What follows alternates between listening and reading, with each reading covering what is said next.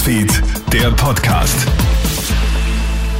Einen schönen Dienstagvormittag. Clemens Draxler hier im Studio mit dem Krone-Hit Nachrichten-Podcast. Bekommen wir bloß ein paar neue Ministerinnen und Minister oder kommt es doch zu Neuwahlen?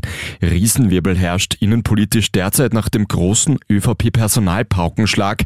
Gestern sind ja sowohl Landwirtschaftsministerin Elisabeth Köstinger als auch Wirtschaftsministerin Margarete Schramböck zurückgetreten.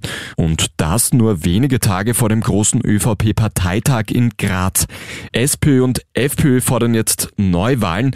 Politikberater Thomas Hofer ist sich hingegen sicher, dass die Regierung auch nach dieser Personalrochade noch weitermachen wird. In Richtung Neuwahlen wird vor allem die ÖVP diesen Gang sicherlich scheuen, denn derzeit wäre das eine sehr, sehr ungünstige Ausgangslage. Und bei den Grünen ist es auch so, dass die durch diese weiterhin wahrgenommene Instabilität auf Seiten der ÖVP schon eine Situation vor sich haben, dass sie sagen können, na gut, wir sind eh der stabile Faktor, wir machen weiter. Die Vorarlberger Wirtschaftsbund-Affäre ist um eine Facette reicher. Kurz nachdem bekannt wurde, dass die Korruptionsstaatsanwaltschaft ermittelt, sollen Handy- und Tablet-Daten gelöscht worden sein. Und zwar jene des Vorarlberger ÖVP-Landeshauptmanns Markus Wallner. Davon berichtet gestern Abend die ZIP 2.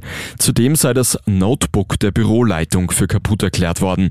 Wallners Büro spricht von einem schon länger geplanten Routinetausch der Geräte.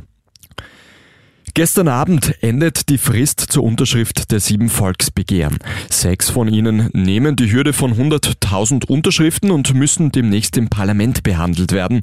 Am erfolgreichsten waren Stoppt Lebendtier-Qualtransporte mit mehr als 400.000 und das Antikorruptionsvolksbegehren mit mehr als 300.000 Unterstützerinnen.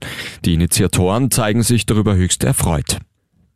Nach dem tödlichen Zugunglück gestern Abend in Niederösterreich läuft jetzt die Ursachensuche. Bei Münchendorf ist ja gestern ein Zug entgleist, ein Waggon stürzt um und bleibt seitlich in der Wiese liegen. Dabei stirbt ein Fahrgast, drei weitere werden schwer, neun Personen leicht verletzt. Im Einsatz war ein Großaufgebot von Rettung, Polizei, Feuerwehr und Notarzthubschraubern. Weshalb die Zugsgarnitur entgleist ist, ist noch völlig unklar. Und die Therme Wien heizt jetzt nicht nur die eigenen Becken, sondern versorgt auch umliegende Haushalte mit Wärme. Mit Hilfe einer Abwasserpumpe wird das 30 Grad warme Wasser zur Fernwärme. Die Therme Wien wärmt damit insgesamt 1900 Haushalte. Wien Energie hat mehr als drei Millionen Euro in das Projekt investiert. Das war's auch schon mit dem Update für heute Vormittag. Ein weiteres gibt's dann wie gewohnt am Abend. Einen schönen Tag noch. Krone Hits, Newsfeed, der Podcast.